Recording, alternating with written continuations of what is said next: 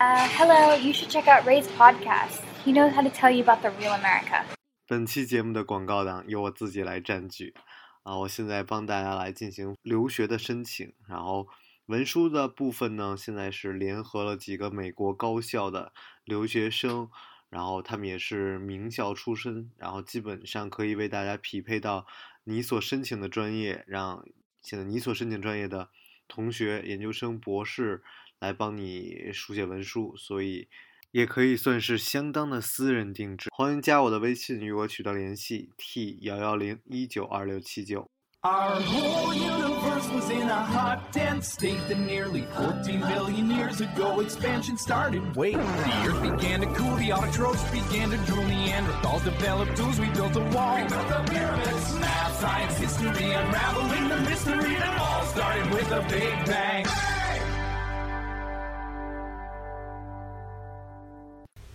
Hello，大家好，欢迎收听本期的老马侃印度哈，我是老马。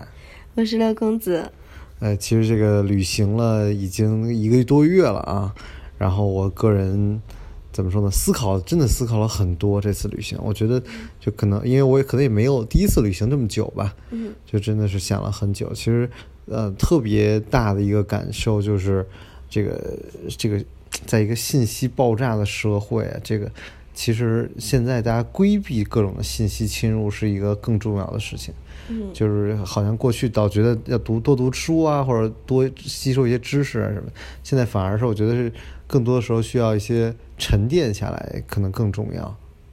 那这样的信息交流需不需要呢？肯定是需要的，但是就是我个人就老觉得就是说，嗯、反正就更加享受这个电台这件事情，因为我觉得电台是一个输出。而我觉得就是经常，你说无论发生一什么社会新闻，都有人说给我留言，让我表态，让我转发什么的。我老说这个，这现在这个这事儿，你不知道自己看到的是真是假，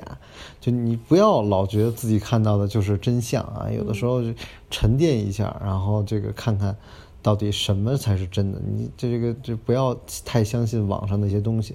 所以我也是这个在旅途的时候，我觉得特别好的一点就是有点儿。出世啊，就跳出这个社会，回头再看社会啊，而更多的时候再看一些不能说名著吧，看一些这个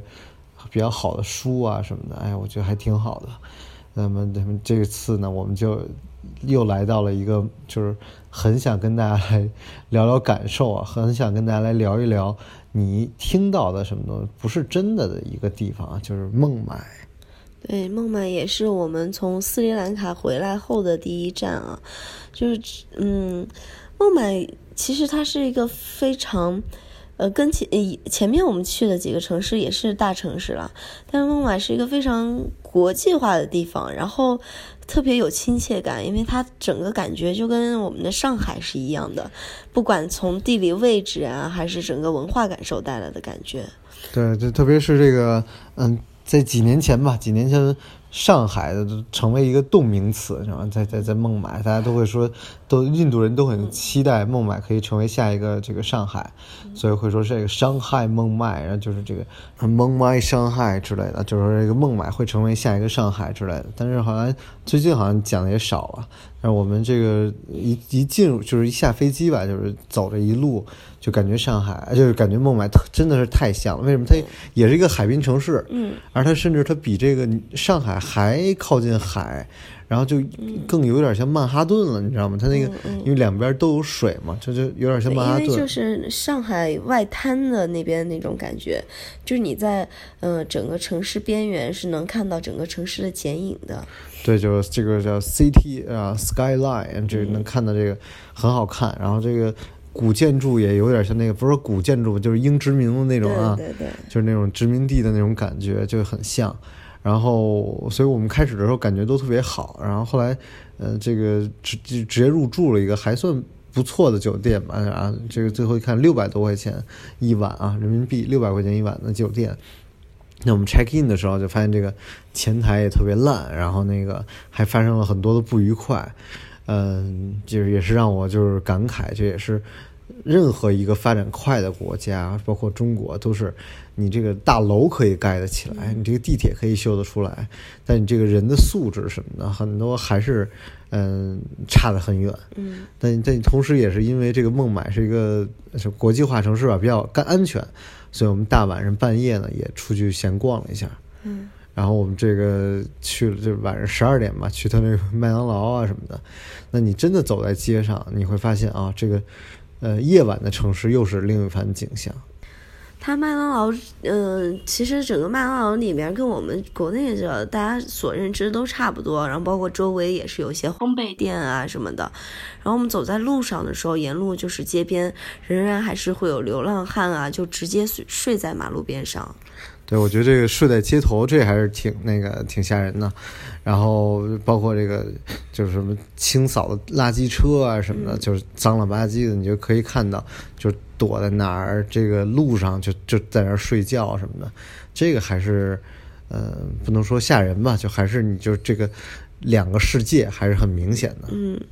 所以这样一个就是两个世界的体现，就让我们觉得说，嗯、我们中国现在是流浪汉是不在了吗？还是呃穷人也看不到了？就好像大家生活都很富足，看不到这样的景象了。对，而且当我把这些东西大部分东西发到微博上的时候，我觉得大家对印度还是一个很嘲笑的一个心态啊。嗯其实说实话，我说实话，就是以我在北京长大的这么一个人来说，就是北京没没有多少年前也也很差。嗯呃，那个，这这这，甚至说，就这个印度街头都是卖菜的嘛。嗯我是说，就北京，我小的时候，那那九十年代的时候也有卖大碗茶的，是吧？那也是一个一个碗摆在那个那个公交车站，这都是这都是很像，就大家觉得还是很像。但是，然后我就老觉得这个这孟买跟跟上海太像了，你知道吗？就是因为它也是海归特别多。嗯然后呢，我们也是去了，就是说算是吃饭吧。我们俩其实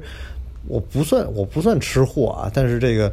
就是能到大城市还是挺想吃点顺口的。因为在印度旅游，其实看看东西什么脏乱差都能接受，那唯一就是吃的太不顺口了，所以到了大城市赶紧猛吃。对，因为我们总觉得它吃的还是对于我们来说还是比较单一了。对它只有印度菜只有那么几样，虽然虽然很好吃，但是就是各种咖喱换着来那种对，。好吃真的是挺好吃的啊。然后后来我们就是说，这个去找他这个还是按评分最高的去啊，因为价钱的话，在印度呃不在这个孟买，我们就真的考虑了，因为在别的城市，我们基本连钱都不考虑，就直接去最好的。对那来了孟买一看，最好的一家餐厅啊，就人民币是一千多一个人吧，一个一个日料。然后，然后往下排，我们找了一个，就算是能接受的。然后进去以后一看，哎呦，跟这个都不要说跟上海的好的餐厅了，就跟那个美国的一些酒吧对，没有什么区别啊，也是排队，然后你可以坐在 bar 的地方，嗯你可以坐在 table 啊，然后这个啊 coach 什么的都可以选，然后进去以后这个调酒啊，这个这个这个 draft 这个都 beer 是什么的，一样的完全一样。包括嗯、呃背景音乐呀，对音乐然后嗯、而且在这样的酒吧里面，周围人的聊天全都是用的英语，对对都没有当地语言的。对对，没有印印度语的，就是怎么说呢？就这种这种东西，我觉得说实话，在北京，北京呢都是除了几家我个人比较喜欢的这个酒吧，就就都不是很多见啊。嗯所以在印度也是有的，就是上海很真的上海很多，上海很多，就是非常好，我非常推荐这个。这种这这我非常喜欢嘛，就个个人比较喜欢嘛，包括做的汉堡啊什么的，那儿也有牛肉什么的。然后后来我们又去了一个餐厅嘛，就是就叫什么，就是就是我就是老推荐说哪个城市都有。那这个 芝加哥以前就是 Lincoln Park，然后现在好像还变了一点儿。那这个叫就是叫 Gay Neighborhood，就这个区域特小资，嗯，是吧？上上上海也有嘛，上海几几条街就特别小资，然后卖的那衣服啊、理发店啊，就是吃饭都有。后来我们又吃了两两两三家餐厅，都在这种地方，哎，就是特别做的特别精致啊，那个做一个小 taco 啊，是吧？然后做点他们自己的东西，然后又又就有点像那种 New American food 那种，就很精致，甚至包括我在这个印度吃的最多的四川炒面，是吧？也是都做的很很好不。得不说，印度人做四川炒面是真的好吃，就是你不管换哪一家餐厅，只要点四川炒面，就一定是好吃的。对对对，所以我们对孟买的这个印象还是非常好的。而且这家店的厕所，我我又得提厕所了，就大家会担心印度是不是厕所不干净啊什么的。然后我以前一直说，就有些好一点的厕所，它会有自动换马桶圈的那个功能的嘛。对，嗨，就很多这个，就不要说好一点的餐厅，就是这在国内很多机场都有。对，就很卫生嘛。嗯然后在印度这是我见到第一家。对对对对，所以这孟买，我我们也是，就是真的是算是在这个这个印度就是最好的了。然后我们其实有一特别有有意思，也是有一特别有意思的一个旅行的小经验跟大家分享，就是这个我们想跟人聊天儿，就我们特别有有想跟人聊天的这个愿望。然后，但是你不能。去酒吧跟人搭讪，然后到哪儿跟人就酒吧其实可以搭讪，咱们没搭讪。然后就是去哪儿跟人闲聊也不太合适，而且还有一个就是，你就怎么说呢？我们不太想跟，比如说，就是出租车司机，你可以聊，但你聊的是出租车司机这个这个这个这个区这个群体。然后我们想跟更好玩一点的人聊天，就我们就于是我们就打了一个这个拼车的 Uber。然后这个因为印印度这个交通也是成问题吧，然后我们就，哎，很巧，也是一个海归啊，也是一个从美国回来的一个呃一个母子啊，小伙子长得还挺帅，我本来会觉得说我们时间那会儿还有点赶时间呢，我说时间来不及了，就不要拼车了。结果这家伙哎，非点点了个拼车，嗯然后上去了，我还说说。因为我们正好在拼车前的时候是路过了一个，嗯嗯，伊斯兰教他们的一个呃节日嗯节日，啊对对对然后所以其实我们当时问了那边的保安什么的，他们也没有道出个所以然来，我们也不知道具体是什么事情。然后我们就想能不能遇到一些当地人能够问清楚，呃，是是什么样的节日，他们在做什么事情，然后。因为那一整条街都是伊斯兰人，对对，嗯，穆斯林。穆斯林人，不好意思，嗯，一整条街就是，就跟游行似的。对。然后我们上了车以后，正好上来了一个呃一对母子，然后嗯儿子很年轻，大概也是二十出头的样子吧，然后一口流利的英语，然后这然后你就开始跟他攀谈了。对对，然后我们就聊了很多啊，这个包括他的这个英语也是非常的流利啊，就是呃之之前也在美国，然后现现在回来，然后对孟买他也是就讲了很多吧，然后我就问了一些可能可以说是比较。关心的话题，包括他对中国也是有一些了解的，嗯。然后说过中国的设基础设施比美国还好啊，这个什么，这咱们就不聊了，咱们聊几个大家比较感感兴趣的，呃，第一个就是说这个嗯，房价，呃，很多人都讲说孟买的房价特别高，然后说是这个，就包括我们看中国的这种新闻也是在讲说说多少年涨了四百倍什么的，然后就问他，他就说，他说其实孟买的房价说最近还在跌。也是这个海边儿盖了一些新的这种 apartment，然后后来这种都都甚至都卖不出去，然后还在房贷还在跌，然后我说那大概就是这一个就是一个一室一厅，呃也没有详细问吧，就是大概多少钱啊？他说大概说大概就二二十万美金吧，二三十万美金这个样子，那也就是这个一百多万人民币啊，就是这个房价肯定是没有国内这么高，对，嗯，但是对于嗯、呃印度当地人的消费水平来说还是高的，还是高，对。但是在孟买当地就怎么说呢？就是收入肯定是比别的地儿还是高很多了，但是可能还是没有中国这么高，可能没有中，可能没有上海这么高，。其实很简单，你就是除了这个房价以外，包括住酒店啊，嗯，我们到的孟买，然后和之前在加尔各答就能看出来，酒店的费用和之前几个城市就是完全是不一样的费用了。就是我可能中等的酒店，我们现在订的六七百的，也只是属于一个中等价位的酒店。对对，其实很有意思，就是我我们呃很喜欢去尝试嘛，所以印度当地有一个租车，就是说这个打车软件叫 Ola，Ola，然后有一个，然后我们用的更多的就是 Uber，所以我们也到处都去对比。那么在国内我们打滴滴，我们见过一个比较新潮的一个试运营的东西，就是在在这个这个滴滴上卖吃的、卖零食什么的。哎，然后那个这次我们在这个欧拉上又看到了一个更新的，就是直接可以在车上看电影，然后它的这个出租车提供 WiFi，嗯，它那个就是就算是装了一个是一个装了一个 iPad 一样频，啊对，，它跟我们国内那种出租车的视频还不一样。我们国内出租车视频虽然也是触屏的，但只是可以点一些广告啊，或者是对一些新闻信息。它那个是直接可以看电影和一些短片的。对，但那个它那个也是电影也是限制的，就应该是买了版权之类的，就可以看那么嗯，对，几个。而且它那个也是可以控制车内音箱播放音响的。对对，这挺挺有意思的。然后，然后我所以孟买是有一些新的东西的，有很多新的科技公司在这儿。对但其实这并不是呃，这个印度的这个叫什么？印度的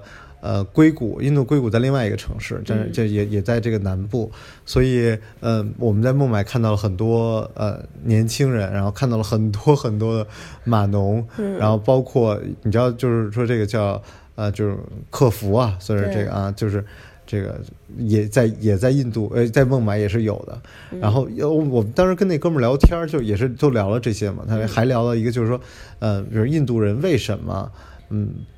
没有说这么买房，其实也是因为就印度的年轻人，比如说他们结婚是不太需要，必须要在比如在孟买买一个房子才能结婚的，而且这个印度人结婚都是女生来掏钱买的。这个因为我们马上有机会会参加印度的婚礼，所以我们希望在印度婚礼这一期专门跟大家来聊一聊印度的婚姻制度以及印度的呃习俗，这个这个很有意思的。嗯，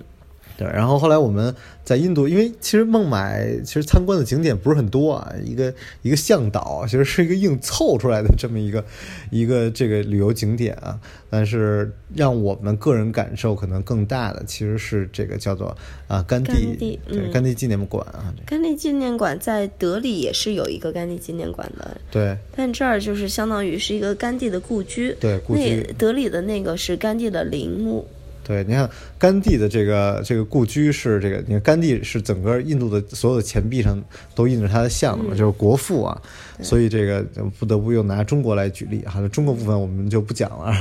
这个，但是我们去还举什么例？嗨，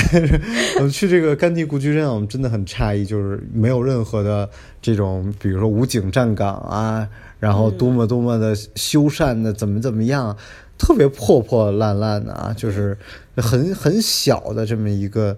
这这么一个地方啊，然后也也没有让我们觉得说，嗯、怎么讲，就是。没有让我们觉得是，哎呦，装修的怎么怎么大，然后我们去进去一看，也是非常小的一个一个地方，而且特别是当年甘地还在这儿被捕，然后它的整个的一个一楼就是一个对一个这个图书馆，对，然后说甘地曾经经常就下来来这个看书啊什么的，然后有专门他就是跟同学们聊天儿啊什么的一个一个二楼，然后他自己居住的地方，就是也是甘地也是一个特别喜欢就是说这个思考的一个人，在上面讲，然后很多的照片儿，所以同时我们又看到就是说甘地的伟大在于他是把整个的就是非暴力抗争，然后引入全世界的地方。然后他对世界产生的影响，在他的这个故居也显示出来。比如他对就是对哪个国家对于他的影响啊，哪个国家开始因为他开始有这样类似的一些行为，就是就不要去暴力抗争。那么我们再想到我们国内其实是没有这么伟大的人。我我不知道能不能这么讲，肯定很多人就不同意。但是你想一想，你就我们中国哪个人对世界有产生这么大的影响？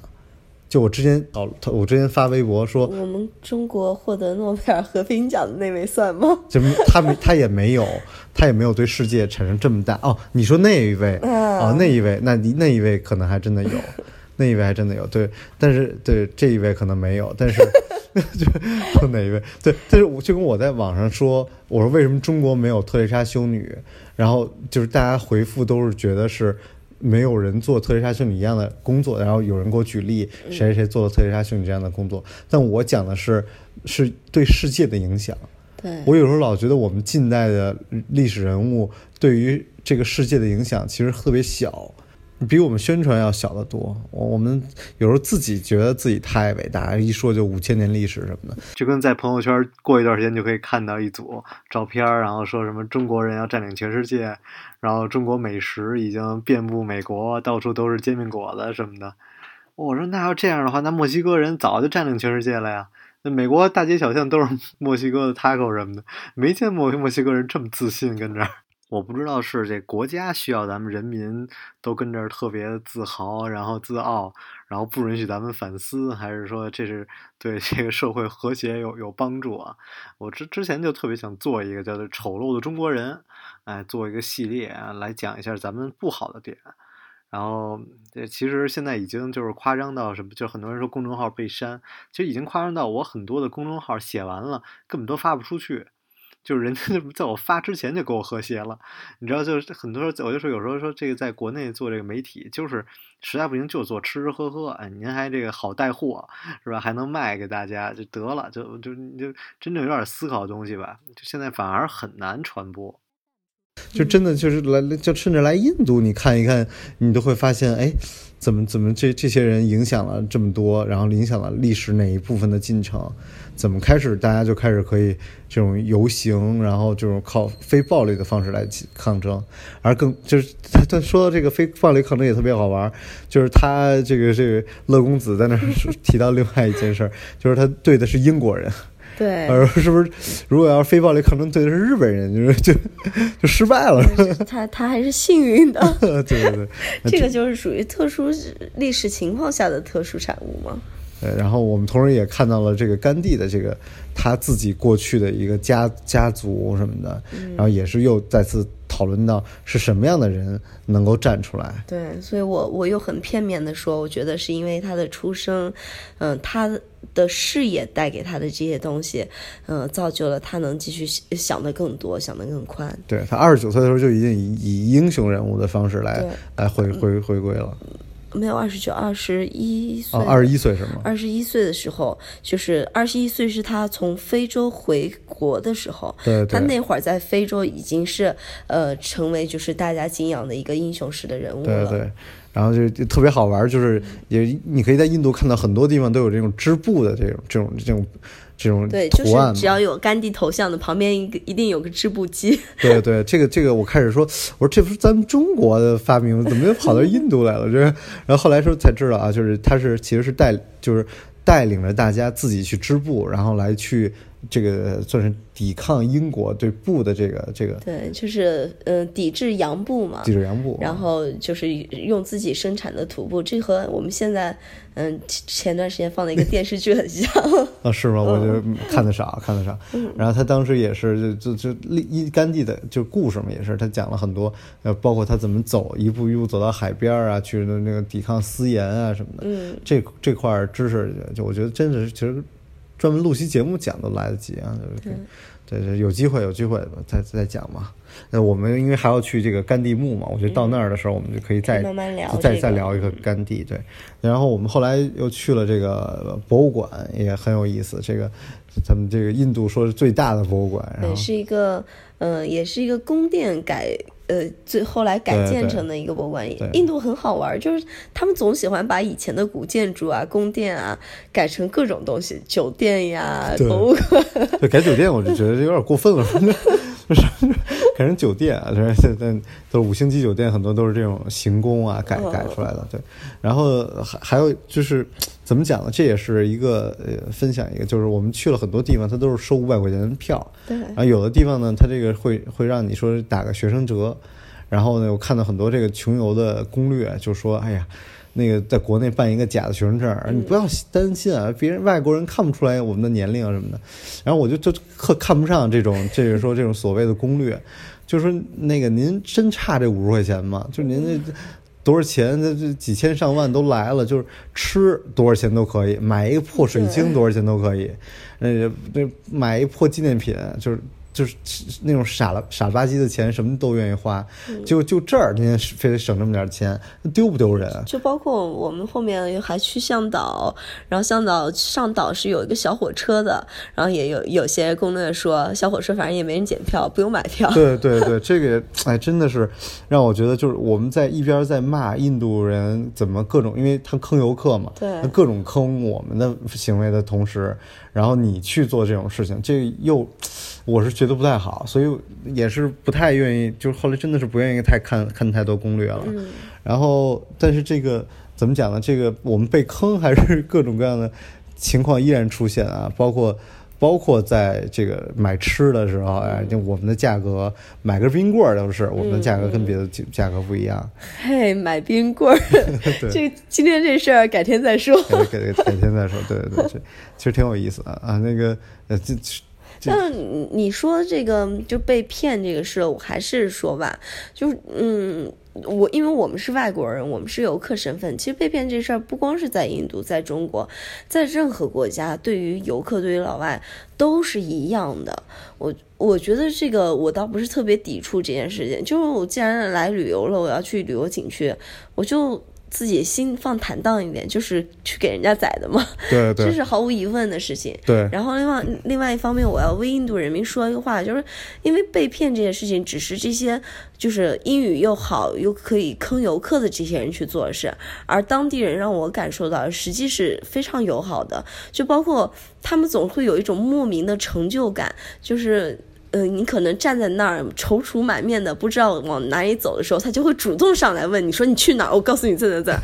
有些人会兜着带路，这种就是他们总是特别热情的这方面。而且包括就跟我们在 Uber 拼车遇到那小哥一样，对就这个我觉得才是，比如说普通的印度人，对然后你跟他聊天的时候，他对于历史，他对于经济，然后我们聊到当年那这这不是就前一段时间嘛，那个美国第一女儿来了，他们去把那个流浪汉就是收收走啊什么的，对对。然后对于印度，比如说这个种种姓制度，就各种的问题，大家都是可以一个非常正常的聊天儿，就是这可能才是我们更希望去接触到的真实的印度人，而不是那些就是你所谓的就是就是说怎么说，就是大家整天去嘲笑的那那些人。嗯所以，所以我们只作为游客来说的话，不去接触当地人，其实你感受不到真正的印度是什么样的。对就包括我们可能很多人选择穷游的方式来印度游，所以他们可能确实是就是放眼望去很多穷人，但是。我们不能是只去接触这样的一个社社会这样一个群体，对对。印度太多面了，就是他呃富人、中产阶级各方面都有，其实社会没有太大差别。对对，真的是我，所以也是，就是真是感觉，就就是就你去上海，你不能上海只有面条，不能说上海只有那种什么鲍鱼面什么的，但其实它也有很多的西餐厅，对。也有很多酒吧那种 bar food，就是。怎么都不能太狭隘的来判断一个城市，所以这个这个孟买这个地儿，如果我们最后总结的话，真的是一个太像上海的地方。嗯，然后是我们在印度的各大城市转了一圈儿，都觉得是最喜最喜欢的，特别是相对于德里来说，德里首都嘛，就是大家都会说那个，对我们今儿遇到人讲特别好玩，就是说德里是那个因因因强奸而闻名的城市，对，因为这个中国也有这个七千万说的这个贫困人口嘛，就是祖国在希望这个二二二零二零年之前解决贫困人口问题嘛，那其实印度我觉得就是这个贫困人口的这个数量太多了。所以对，但是他们先富起来的人也已经很富了，大家一定要相信。而且可能也因为他们的政府并没有把这些，呃，穷困人民管理起来，是因为他们还是很自由的，想睡在大街上就睡在大街上，对 并不会说不让他们在这块区域怎么样。对所以我们能看见到的是更直观的这样一个社会。对，所以这也是我们对于自由这件事情的另外一个一个思考，就是，嗯，比既然是网络封锁，我们就不再讲了。但是这件事情，我们其实也是挺挺思考的，到底什么样的社会是一种自由的社会，对吧？然后思想的自由到底是一种什么样的自由？所以有时候想多了，都特别不愿意。就是发微博，因为就是说怎么你就是你想的东西，你说出来就已经变味儿了，然后你再让别人理解完了再去跟你辩论，就是又变了一味儿。有的时候就是宁愿就算自己想明白就算了，这也是不知道是自己年纪大了还是怎么着。所以，嗯，我们再来说说旅游景区吧。我们去呃孟买，还有最后去的是一个向导，就是向导是在呃孟买有个孟买门门，其实世界各地哪儿都有一个门啊。就是印度门，不是呃，孟买印印印印度门，对，然后去那儿的时候，我们其实第一天去那儿的时候是赶上他们一个海军的对 Navy Week，对啊海军周啊周，嗯，然后他们会有一个演出表演，然后就都是军人在那儿看演出，所以他是把那段戒严了，就是对，而且其实特把门给围起来。对，而且其实特别好玩，就是我们对于印度军人的介绍都是印度军人特别蠢，然后印度军人跟中国那个在边界上那样什么的。对这段，其实我们后来也跟印度人有有聊过，然后包括那个六二年的时候，印度人一看中国人来了就跑了呀什么的，就是印象中都是印度军人都是特别蠢啊什么的，但其实人家在人家国家依然你会看到很帅啊，对。然后别人都是穿的也都特别精神，然后那个武警也都大高个儿，好像我也不知道有没有一米九啊，然后背着枪啊什么的，就是，然后我们还看到了印度的航空母舰是吧？就是直接都是停在河河边上的。我插插海海边海边上的，我插一个话题，你说这个印印度军人都很帅啊什么？其实呃，印度。大多数人都非常非常在意自己的外表的，就不用看他城市，可能有些城市地方是脏乱差，但是大家就是不管是我们的嗯，就是租租车的司机呀，嗯，有一些可能是直接穿着制服或者穿着衬衫或者 polo，可能有一些穿 T 恤，但是我们一上车以后就直接把衬衫套套在身上，哎，这个对对对对，然后所有人头都是梳的梳的油亮油亮的，对包括一些地区的导游呀什么的，就甚至连小孩子他们的。兜里都会插着一个梳子，然后随时就拿梳子开始梳头。啊，这么高效啊！对对对，就这其实跟那个非洲非洲也很像。我们去非洲很多年轻人也是，他们说他们家里连那个自来水洗澡都没有，但是都会就是盛水让自己打扮特别好。对，对，其实不注重外表这事儿，我老觉得好像只有大陆男生特别不在乎。对，因为我好像我感觉在国内就是判断男生就是长得丑美的，就是不是就判断一个男生不在于长相，这是我们国内的文化。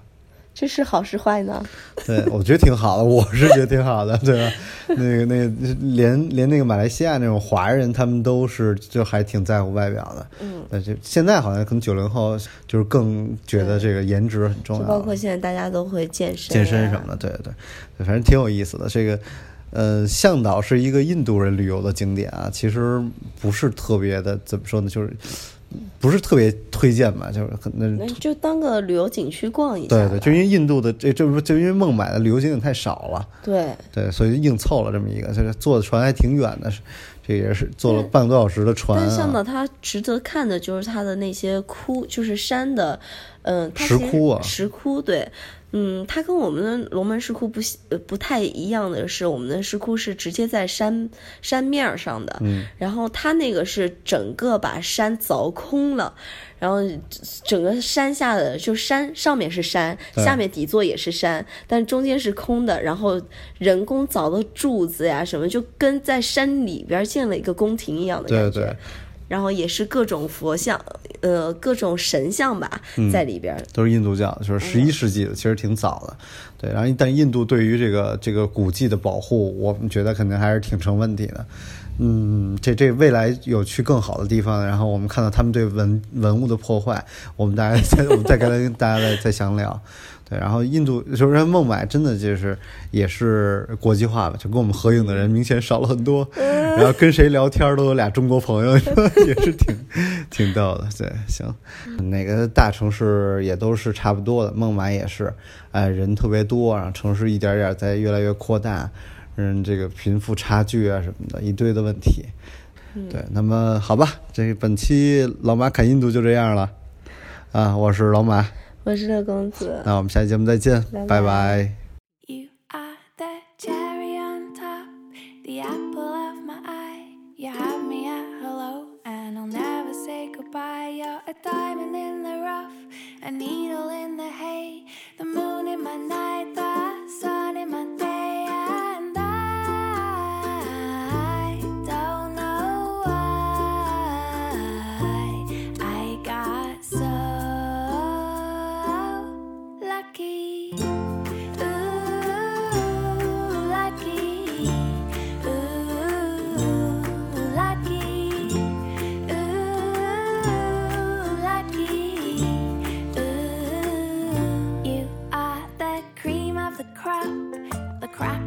pop, the icing on the cake, the smile on my face. You're the fish in the sea, the knees on the bees, the flame in my fire, stars in my sky.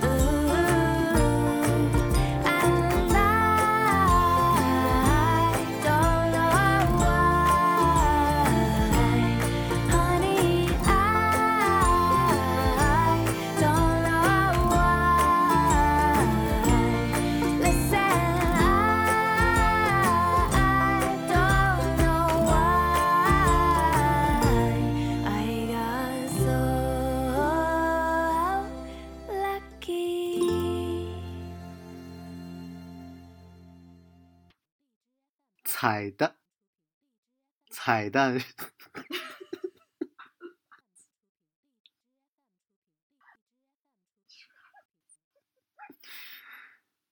彩蛋时间，彩蛋时间，其实距离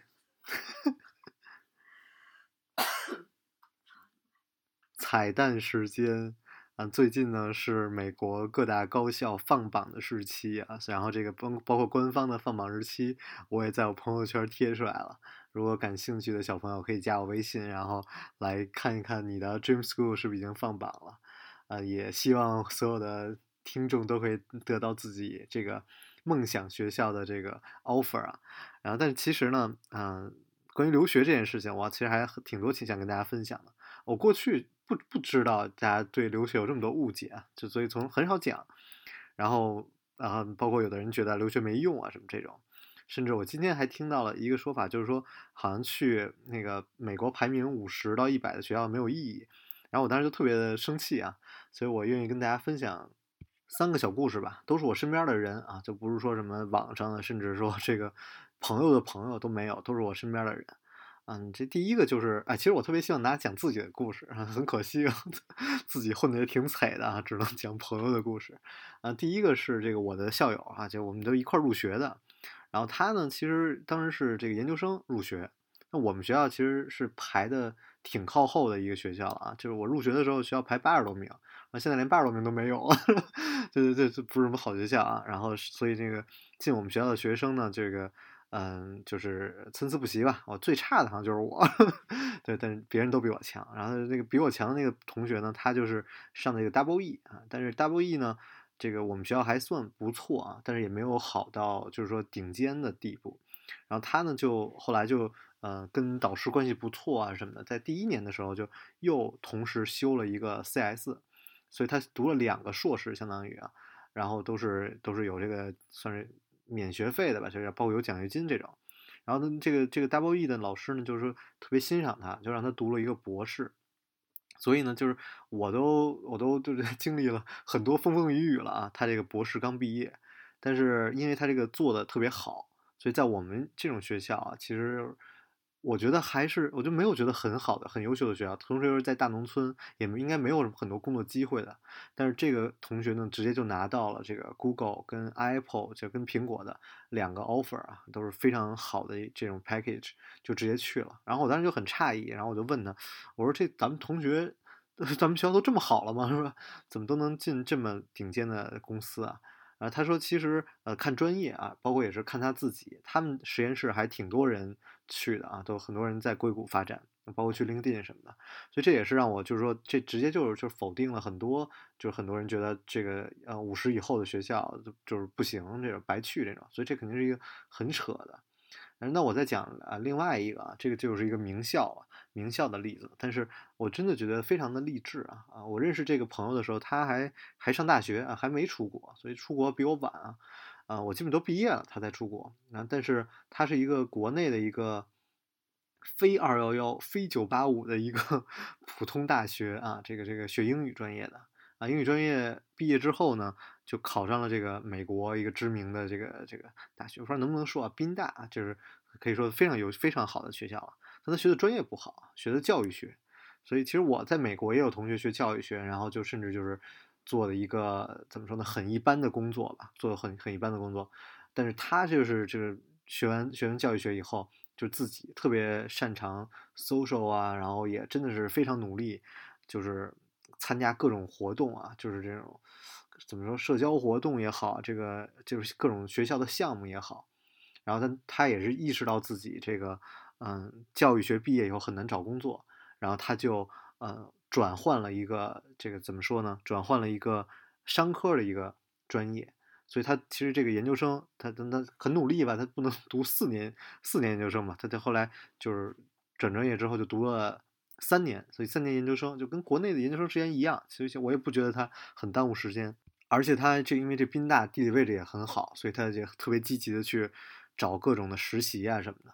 嗯，其实我说话，我觉得每个人都知道找实习很重要，但是说像我这样的学习比较差的就找不着实习，但人家就是很努力，然后又优秀，所以实习的机会都没有错过。于是呢，他就在毕业的时候就是接到了。然后基本上是华尔街什么大摩呀，什么各种所有的就是大的公司。当他把那个，我就说所有有点太夸张了，但基本就没有拒他的，就全都给他发 offer。然后所以他就就就挑选挑选来挑选去的，去了，好像去了一家实习，然后又跳到另外一家特别知名的华尔街的公司。我真当时看他这个讲的这故事的时候，我都觉得太励志了，是吧？像他的这个本科同学，那现在在国内这这个就是。嗯，这个英语专业毕业就普通的外贸啊什么的，就跟他的这个嗯差距就真的挺大的了。所以你不不得不说，这是完全是靠别人的自己的努力。然后还有一个也是我工作以后认识的一个同学，我们当时其实一起玩的时候，就是没有想聊太多，然后当时就聊说，哎，这放假去哪儿玩什么的。结果这个同学一问，他哪儿都没去过。然后我就很好奇，我说：“哎，您都在美国待了这个六年了，怎么哪儿都没去啊？”当时他待了五年，他我说：“您待了五年，哪儿都没去过呀？”那他就说：“他就是没有放过一个暑假，就是一直在努力的学习，所以他 GPA 是四点零嘛，就是满分这种，就就优优异生毕业。然后同时就是只要是有假期，就全都在实习，不是在帮自己的导师实习，就是在他们那个村儿找一个小公司在实习。”所以也是就特别的努力，然后你想他这他就在美国五年没有去过一个旅游景点，然后就到了休斯顿，当时是第一个这个这个工作的地方啊，就所以我当时就非常的钦佩。然后后来这样类似的同学，我真的是不止遇到他一个，所以别人经历了这么多风风雨雨，然后才能在美国找到一个那么好的工作，然后可以说，